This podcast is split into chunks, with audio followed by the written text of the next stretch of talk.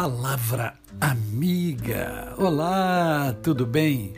Hoje é sexta-feira, sextou, como normalmente a gente diz, né? E hoje é mais um dia que Deus nos dá para vivermos em plenitude de vida, isto é, vivermos com amor, com fé e com gratidão no coração. E eu disse a vocês ontem no podcast que eu daria algumas orientações, que na verdade não sou eu que dou as orientações. Eu escolhi as orientações que estão nos salmos né, da palavra de Deus. Então, hoje eu quero conversar com vocês, dando algumas dicas para que vocês possam tratar, cuidar da saúde espiritual. E eu escolhi o Salmo 141, verso 3. É a primeira dica para você. Diz assim: Olha, põe, guarda, Senhor, a minha boca, vigia a porta dos meus lábios. A Bíblia também diz que a boca fala do que está cheio o coração.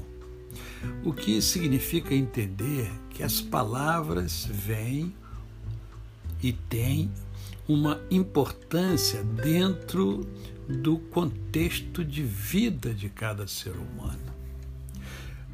Uh, o, o cristão ele precisa assumir que o seu linguajar deve ser diferente. Mas não é ser diferente porque é, não tem um motivo. Não. É, é ser diferente porque o seu coração é diferente. Porque a sua mente é diferente. Ela está repleta de coisas positivas, está repleta da palavra de Deus e dos conceitos e dos princípios do Senhor. Daí a importância de se ler a palavra de Deus, de se meditar nas Escrituras. Ah, uma vida espiritual saudável implica num linguajar sadio. O que é um linguajar sadio? É um linguajar enriquecedor, né? abençoador, edificante, né? É, motivador, que estimula o outro. Né? Então, você quer cuidar realmente da sua vida espiritual? Então, pense bem no que você vai falar, né? na mensagem que você vai comunicar àqueles que convivem com você. A segunda dica está no Salmo 1, no Salmo 1, no verso 2. Antes o seu prazer está na lei do Senhor, e na sua lei medita de dia e de noite.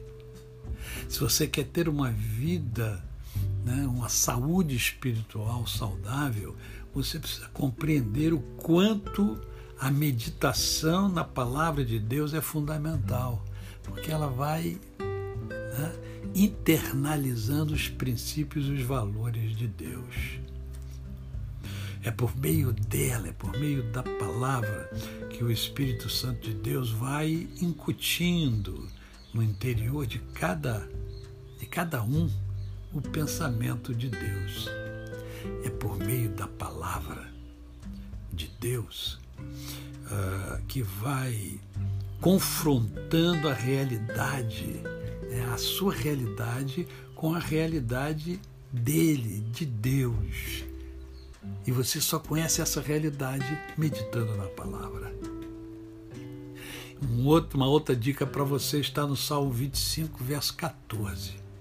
A intimidade do Senhor é para os que o temem, aos quais ele dará a conhecer a sua aliança.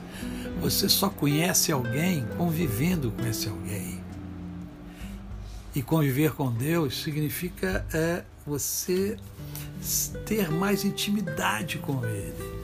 É você estar sempre buscando buscando a presença, buscando orientação.